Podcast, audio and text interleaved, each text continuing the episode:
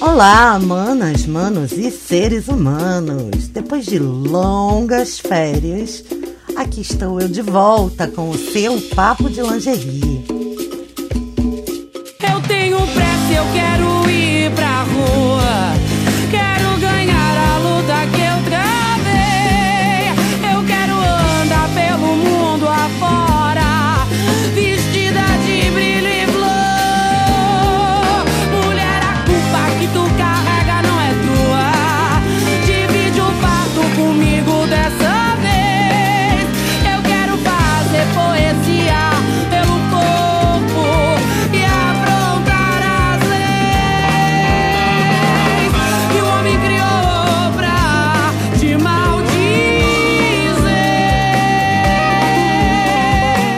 Episódio de hoje, a gente vai conversar sobre Big Brother e militância seletiva. Eu tô escolhendo trazer esse tema hoje, inclusive na volta das férias, porque apesar de amanhã ser o Dia Internacional da Mulher, eu acho que além do tema estar batido, homenagem às mulheres, a gente faz isso aqui em todos os episódios. A gente exalta as mulheres em todos os episódios. E eu tô vendo um movimento que eu não gosto muito, e eu nem vou me aprofundar nessa história, mas que é o Dia Internacional da Mulher se tornar o Dia Internacional da Cafonice, ou das pequenas homenagens, ou da hipocrisia, ou uma data comercial qualquer. Assim sendo, eu não vou fazer um episódio especial de Dia Internacional da Mulher. Ei! Eu vou falar de coisas que são importantes para as mulheres todos os dias. E não só para as mulheres. Nós estamos entrando na nossa segunda temporada, que vai ser uma temporada diferente da primeira. Vocês já devem estar percebendo que ah, até a minha forma de falar está diferente. Porque a primeira temporada foi tempo de criar bases, fundamentar conceitos para que a gente criasse mais intimidade. E hoje, nossa comunidadezinha do Papo de Lingerie está crescendo. Temos mais pessoas confiando em mim e trazendo as suas histórias, buscando ajudar outras pessoas. Continuem sempre compartilhando os nossos episódios, porque os temas aqui podem interessar a pessoas que a gente nem imagina. E assim, eu decidi que a segunda temporada vai ser o seguinte: vai ser uma temporada de batalhas. O que é uma temporada de batalhas? Vai ser sempre um conceito versus o outro. Que nem aqui hoje, Big Brother versus militância seletiva. Ou cancela, cultura do cancelamento versus expectativas e etc. São só alguns temas, vocês vão sugerir outros ao longo da temporada, necessidades vão surgir, mas vai ser basicamente assim. A gente vai confrontar conceitos buscando as incoerências que todos nós temos. E, eventualmente, nós vamos contar essas histórias dessas pessoas que estão confiando em mim, as- as coisas que, que aconteceram com elas, e vamos buscar atingir o maior número possível de pessoas, porque pelo exemplo e pela discussão saudável, a gente vai expandindo o conhecimento e a reflexão, que é e sempre foi o objetivo desse cast, não é mesmo? É mesmo. Então vamos lá. Eu quero começar dizendo que se você não assi- se você assiste o Big Brother, você está em casa. Se você não assiste o Big Brother, eu vou te explicar tudinho, fica tranquilo. Vou usar, claro, que eu não vou contar as historinhas do Big Brother e vai ser um cast só sobre isso. Vai ser um cast sobre as coisas que estão acontecendo e os temas que estão sendo levantados nesta temporada, que eu julgo de suma importância. Mas não vai ser sobre ah, o fulano ou a fulana. A gente vai falar no fulano ou a fulana, mas mais para dar os exemplos. Se você é do tipo que acha anti-intelectual assistir o Big Brother, vá ler um livro, vá estudar, não gaste o seu tempo com isso. Calma, calma, dá uma chance que esse Big Brother trouxe muito assunto. Ainda vai trazer, mas eu acho melhor a gente começar a discuti-los agora. Agora, se você é do tipo que se acha superior às pessoas que conversam sobre o Big Brother, mesmo aquelas que não assistem, porque são tantos temas relevantes que até pessoas que não assistem estão acompanhando, principalmente no Twitter, e se você tem Twitter, corre lá. Eu sou Renata da S no Twitter. Se você é das pessoas que se acha superior porque não assiste e porque não quer nenhum contato com o Big Brother, talvez esse episódio não seja para você. Ou talvez seja, quem sabe? Porque aqui a gente vai falar de vários preconceitos e de vários conceitos e de coisas que tá todo mundo precisando conversar, discutir, refletir e aprender. Não sei. A tua decisão, você superior, você super intelectual que odeia Big Brother, é sua. Ela é exclusivamente sua. Eu não quero te forçar a ficar aqui para ouvir coisas que você não quer ouvir. Mas eu quero te dizer que tem bastante coisa pra gente conversar. Então, vamos nessa?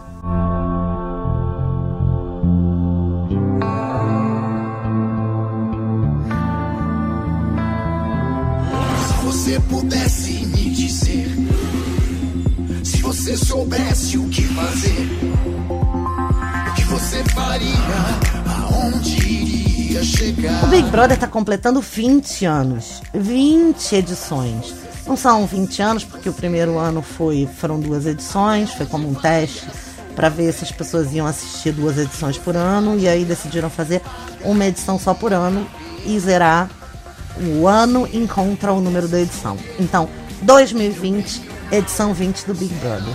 Mas, e aí é um programa bobo, com um monte de gente boba, confinada numa casa boba, fazendo umas provas bobas e convivendo e buscando um milhão e meio, que futilidade. Porém, se a gente resolve pensar um pouco, a gente consegue aprofundar no seguinte sentido. O Big Brother é um, é um experimento sociológico.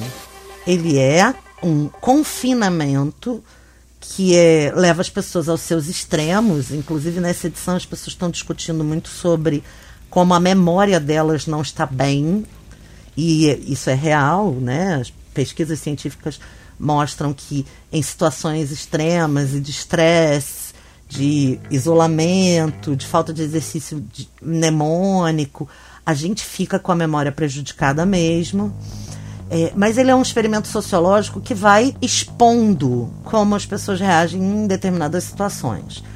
É claro que a gente não está falando de fome, miséria, questões realmente sérias da vida, não. Gente, não. É um ambiente controlado, com um médico lá à disposição, se as pessoas passarem mal como já aconteceu e etc. Né? Tem até alguns extremos que tem consulta psicológica. Uh, as pessoas podem desistir, elas estão lá por escolha e tal. Mas, como uma pequena amostragem, muito selecionada, tá? Da população, selecionada muitas vezes, inclusive, pela estética, as pessoas mais bonitas ou mais padrão se colocam, são colocadas lá mas é uma amostragem da população que raramente falha em espelhar o que está acontecendo com o mundo, com o nosso mundo, na nossa cultura, no nosso país. Então, assim, já houve edição em que as pessoas elegeram a pessoa que era mais racista, e já houve edição em que as pessoas escolheram a pessoa mais necessitada. É, já houve edição em que as pessoas escolheram aquela que era mais veemente, etc. Não importa. O que importa é que dificilmente o Big Brother falha em espelhar o que está acontecendo na nossa sociedade. Além do que, o Big Brother ele é uma competição, ele é um jogo psicológico e um jogo de, de resistência, vamos dizer assim, que é decidido por votação popular. Então, acontece também de que as pessoas que vão sendo excluídas lá dentro, mas aqui fora não são consideradas perigosas ou odiadas ou irritadas, etc., elas não são tiradas pelo público. Além da gente precisar lembrar que a, o público que decide é muito o público da internet, o público da internet é um público mais jovem e o jovem não falha em refletir as suas próprias prioridades, não é mesmo? O jovem gosta por casal, ou gosta porque a pessoa é assim assado, ou porque tem carisma, ou porque não sei o quê. Então, assim, tá, tudo isso tem que ser levado em conta nesse experimento. Uh, as pessoas que ficam lá dentro falam muito em obter respostas através da eliminação, e já se comprovou que essas respostas não são iguais às respostas que a população quer dar, né? Se você entendeu isso, você está pronto para entrar comigo na história do que está acontecendo lá dentro e essa história de o Big Brother refletir uh, o, o seu tempo, espelhar a sociedade. A gente começou esse ano com um rapaz entrando, acho que essa foi a primeira discussão.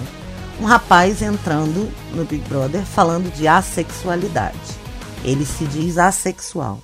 E aí, o que eu tive contato foi muita gente falando que ele é assexuado. Eu achei fantástico ter uma pessoa assexual. Vamos lá, repete comigo. Assexual não é assexuado. Assexual é uma pessoa que não reflete o desejo, a orientação sexual dela é para longe do desejo de concretizar o ato sexual. Ou seja, é uma pessoa que não tem interesse em transar, em fazer sexo. Isso é assexual. Assexuado diz respeito à forma como animais, plantas, enfim, espécies se reproduzem.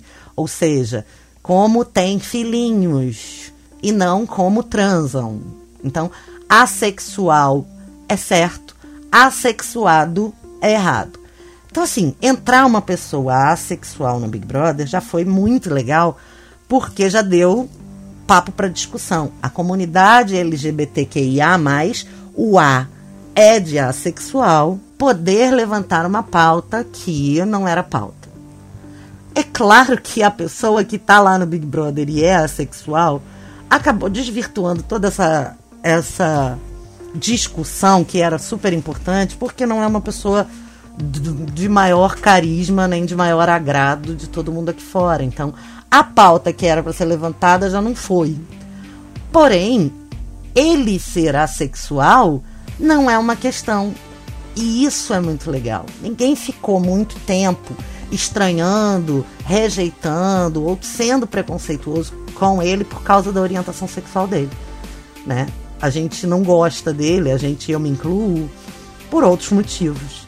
E também ficou muito claro quando ele se apaixonou por um rapaz lá dentro de que a assexualidade não é falta de afeto. O assexual não tem interesse em sexo, mas ele tem afeto. Então apaixonar-se é uma possibilidade. Ótima pauta. Próxima pauta e próximo assunto que aconteceu lá dentro da casa: os rapazes muito machistas, muito machistas, nível hard. Mais nível hard porque a gente tem câmeras em cima dele. Porque eles não passam de todo e qualquer cara machão ou qualquer hétero topzeira que tem aqui fora. Só que a gente não vê esses caras conversando o tempo todo, né? A gente, o que a gente viu e foi através das câmeras, foi a amplificação, uma lente de aumento em cima desse machismo. Eles resolvem fazer um plano para seduzir mulheres e fazer com que elas se queimem, que já é o cerne do, do preconceito machista. Porque se as mulheres são queimáveis a partir do momento que elas se envolvem com um cara. E os homens não são queimáveis a partir do momento que eles se envolvem com uma mulher. Tá aí já o centro do pensamento machista. E com isso, as mulheres que estavam lá e que foram ficar, entraram em contato com esse plano, se juntaram e aí vou dar um salto temporal, contaram para outras mulheres, todas elas se juntaram num feminismo empoderador, porque a maioria das mulheres da casa tem um certo esclarecimento, tem contato com as pautas feministas e tal, e então elas decidiram proteger-se a si mesmas e proteger-se entre elas. E aí a gente tem um ato de feminismo, empoderamento, não compactuar com o machismo, e até esse momento nós estávamos com camisetas pelas ruas de fadas sensatas, mulheres empoderadas, sem defeitos. Até que elas confrontam os caras num gesto assim de mega sororidade. Quem não conhece o conceito de sororidade, volta lá no primeiro episódio do Papo de Lingerie, porque esse episódio é muito querido do meu coração. Ele explica muita coisa. E aí elas se juntam e decidem que elas vão acabar com isso. Elas vão, por, pelo exemplo, acabar com o machismo dentro da casa. Isso é fantástico. Eu acho o máximo. E é uma aula. Realmente é uma aula. Aí nesse ponto, chega para mim uma pergunta de se essas mulheres juntas não estão sendo sexistas. Quando os homens na nossa sociedade se juntam, e vamos combinar, quase sempre eles estão juntos. Há muitos anos a gente fala no corporativismo masculino, no como os homens se protegem, em como eles são parças, brothers e tal, e a relação deles é o máximo. Isso não é sexista. E quando as mulheres se juntam, eles sentem se sentem extremamente ameaçados. Tem uma cena em que as mulheres vão juntas confrontá-los e parece que elas estão dando um tiro em cada um. Eles se defendem gritando agressivamente, se sentem extremamente acuados. E um defeito que esses homens da casa têm e que muitos homens aqui fora também têm é o seguinte: eles partem para a defensiva imediatamente. Não sabem escutar. Então, a gente precisa ser muito inteligente de entender que essas pessoas não sabem escutar. Então, a gente vai ter que explicar e falar de uma forma muito, muito clara. Acontece esse momento lindo de sororidade, inclusive tem uma cena em que o rapaz, a, a menina diz que vota é, em, em, um ato de sororidade contra os homens, e o rapaz pergunta: o que, que é isso? E ela diz: você aprende lá fora. Essa cena é péssima, é um péssimo exemplo, Toda vez que um homem te perguntar o que é sororidade, ou o que é feminismo, ou para que serve, você explica. Não perde muito tempo, que é tempo de você cuidar de outra mulher. Mas não deixa de explicar. Às vezes o cara só não sabe mesmo. Então, assim, não é um ato empoderado você passar por cima de uma pergunta dessas. Pode ser uma pergunta inocente. Nem tudo que os homens fazem é uma pegadinha. Não seja reativa. E aí, depois disso, entra o pessoal da Casa de Vidro trazendo mensagens de que o movimento das mulheres está ótimo e tal. E a gente não sabe por quê. Se por carência ou por burrice mesmo, se já era o que já estava lá. A Marcela, que é considerada a feminista mora, a líder das feministas, etc, etc, etc.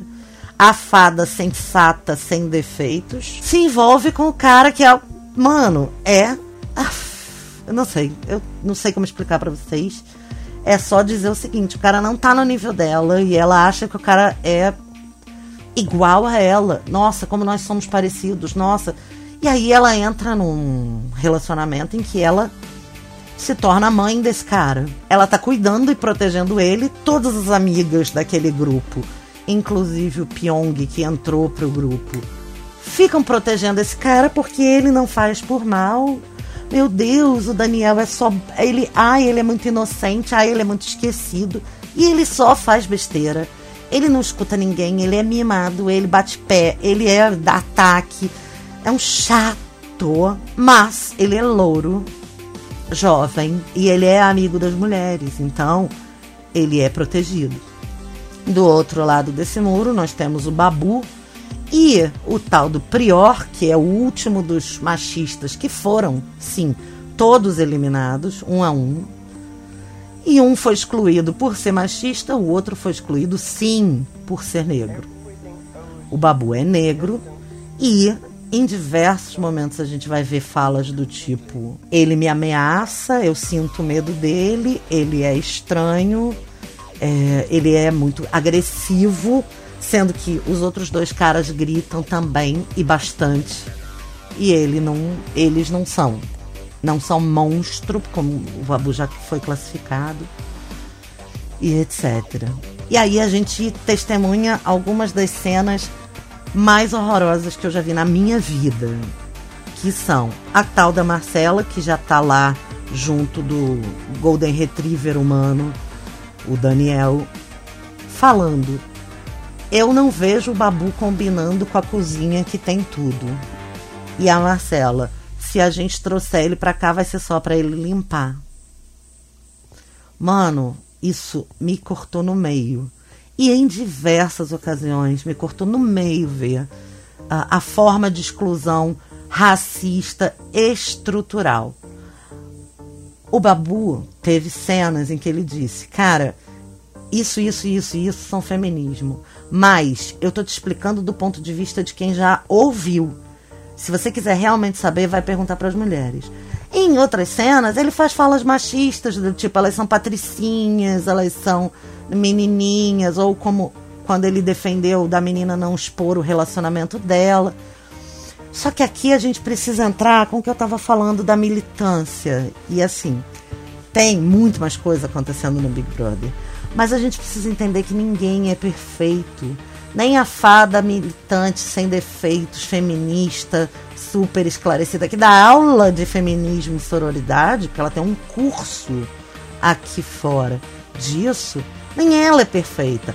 Eu não sou perfeita. Você que está ouvindo não é perfeito. Por que, que um homem de 40 anos seria perfeito? Não é porque ele não sabe ou porque ele é homem. Não, é porque está todo mundo em processo de desconstrução. E ele já demonstrou que ele tem mais abertura para entender e que ele tem mais um entendimento do lugar de fala das mulheres. Até porque, como homem negro, ele é só o feio, o gordo, o monstro. Ele tem um lugar de fala que eu não tenho, que é o lugar de fala de quem sofre racismo estrutural e é excluído por isso. De fato. E a gente precisa encarar os fatos. Uma outra questão que aconteceu lá foram as questões de assédios e foram muito discutidas. Patricks cometeu atos de assédio à medida que ele se aproveitou dos corpos, não estuprando, mas usando e objetificando corpos de mulheres bêbadas. Elas não estavam em sã consciência, tanto que a polícia está investigando e ele está sendo processado por assédio. O Pyong também cometeu atos de assédio. E aí entra a produção do programa julgando quando foi tiraram o tal do Guilherme e deixaram o Pyong, dizendo que o como se o Patrick tivesse sido expulso pelo público pelo assédio e o público tivesse perdoado o assédio do Pyong. A questão é, lá dentro estava acontecendo um relacionamento do Guilherme com a Gabi, que é uma menina mais nova, bem boba, eu não sei se dá para classificar ela como imatura ou como chata. Cada um tem a sua impressão. E eu não quero aqui ficar influenciando ninguém. Eu tenho as minhas opiniões. Eu não estou me furtando delas. Eu as estou dando aqui. Mas eu acho que cada um tem que formar a sua própria opinião. Só que o que acontecia era. Esse cara, o Guilherme, praticava uma coisa chamada gaslighting, que é a manipulação psicológica dos homens em cima das mulheres, de forma que a gente notoriamente via essa menina murchar quando estava perto dele. A gente foi vendo a cabeça dela ficar confusa e a gente foi vendo ela ficar pequena. Lembram do episódio de abuso psicológico, de relacionamento abusivo? O abuso psicológico é tão grave quanto todos os outros abusos. E aqui isso estava acontecendo em forma de gaslighting. Eu vou ler para vocês o conceito de gaslighting. Gaslighting é uma forma de abuso psicológico no qual informações são distorcidas seletivamente omitidas para favorecer o abusador ou simplesmente inventadas com a intenção de fazer a vítima duvidar da sua própria memória, percepção e sanidade. Casos de gaslighting podem variar da simples negação por parte do agressor de que incidentes abusivos anteriores já ocorreram, até a realização de eventos bizarros pelo abusador com a intenção de desorientar a vítima. O termo deve sua origem à peça teatral Gaslight e às suas adaptações para o cinema, quando então a palavra popularizou-se na peça de teatro original, a mulher vai tendo percepções de que as luzes estão. Ela vai sendo é, feita. Ela vai sendo mantida em cárcere privado.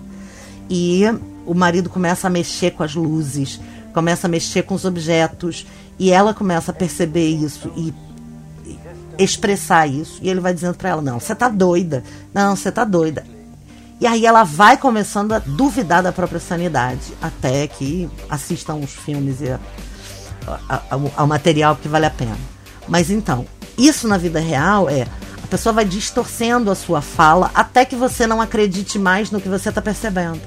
E esse rapaz fazia isso com ela. Aquele tipo de manipulação do tipo: não, então eu vou te deixar sozinha porque você está precisando do seu espaço, eu estou te prejudicando muito. E aí ele troca nessa crueldade o lugar de agressor pelo lugar de vítima. O público estava vendo essa menina pirar. E aí o paredão foi entre o tal do Pyong, que cometeu ato de assédio, e esse cara que estava diariamente mexendo com a cabeça dessa menina. O que, que o público fez? Excluiu o abusador, né? O cara que estava lá mexendo com a cabeça da menina. E o que, que o Thiago Leifert, apresentador do programa, fez? Foi lá e disse assim: é, porque perdoa um erro, não perdoa um outro. Cara, isso é muito sério. Muito.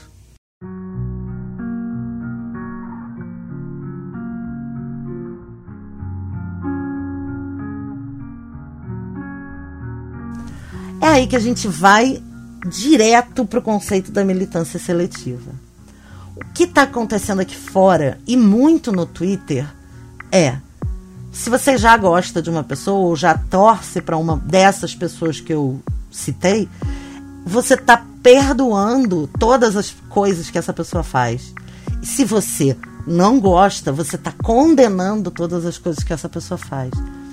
As fadas sensatas estão cometendo atos de racismo, mas estão sendo perdoadas pelo público delas por isso. Já os, o tal do Pyong, que é, fez essas coisas horrorosas, está sendo perdoado pelo público das fadas sensatas disso. E o pessoal que é racista está passando pano para o racismo o pessoal que é antifeminista tá passando pano pro machismo. Sabe o que isso quer dizer? Que a militância seletiva também não é só das torcidas, ela é dos participantes. Ela faz a gente mergulhar no raso, não aprofundar na reflexão. Não é porque você gosta de uma pessoa que essa pessoa é sem defeitos. E não é porque essa pessoa tem defeitos que ela não merece o seu afeto. As expectativas das pessoas estão altas demais. Tanto que são esses os elogios, fada sensata, sem defeitos, maravilhosa, nunca critiquei, etc.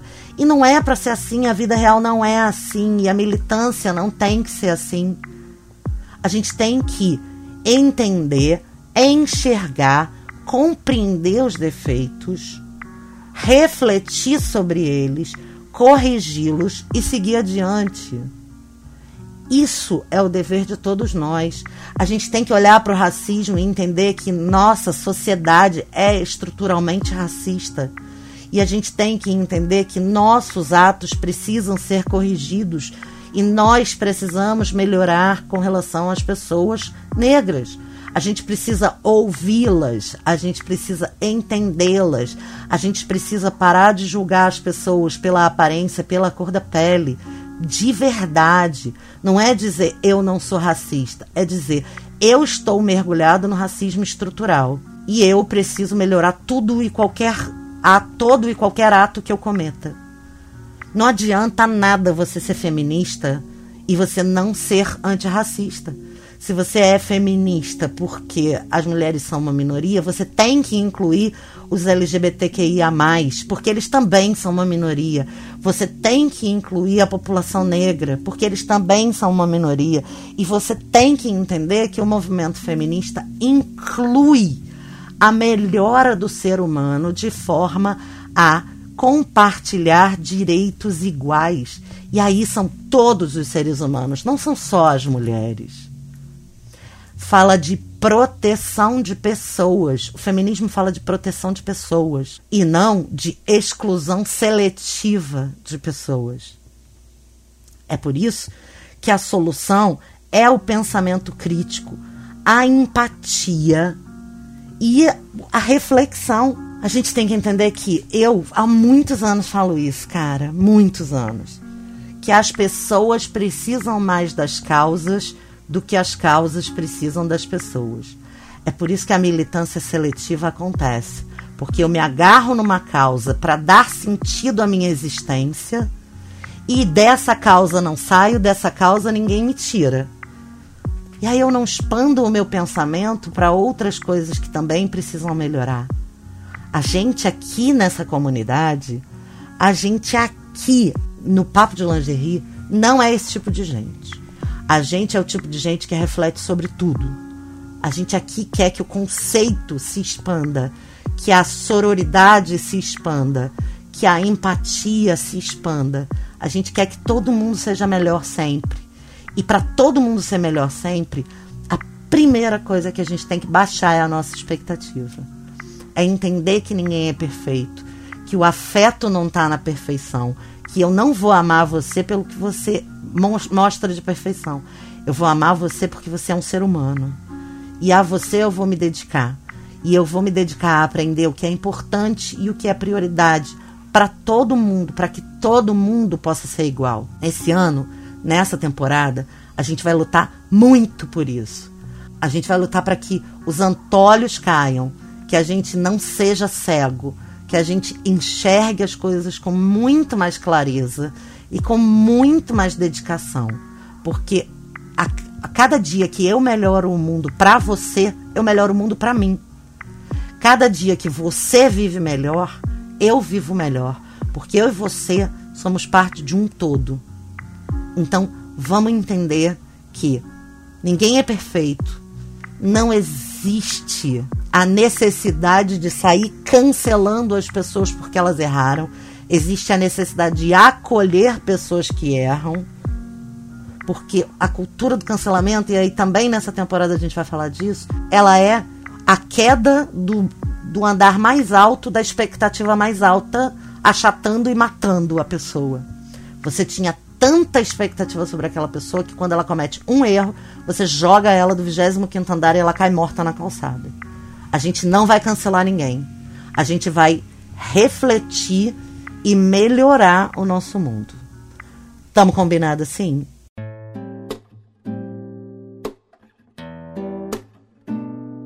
No ano passado, a gente conversou muito sobre violência que não diminui, violência só aumenta. Vocês lembram que esse era o meu bordão, né?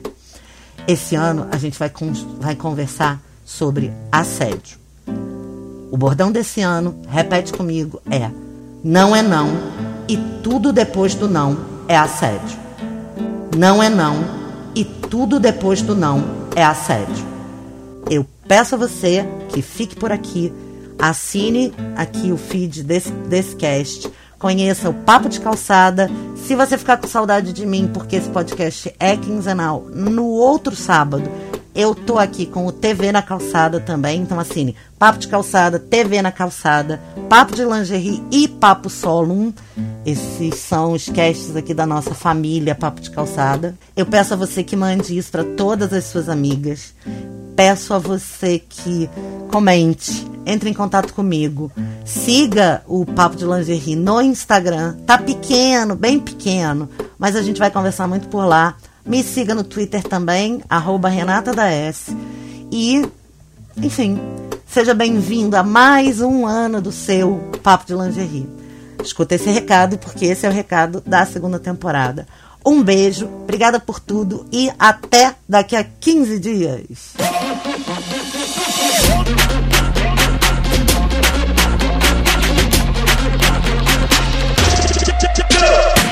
Mulher independente, não aceito opressão. Abaixa sua voz, abaixa sua mão.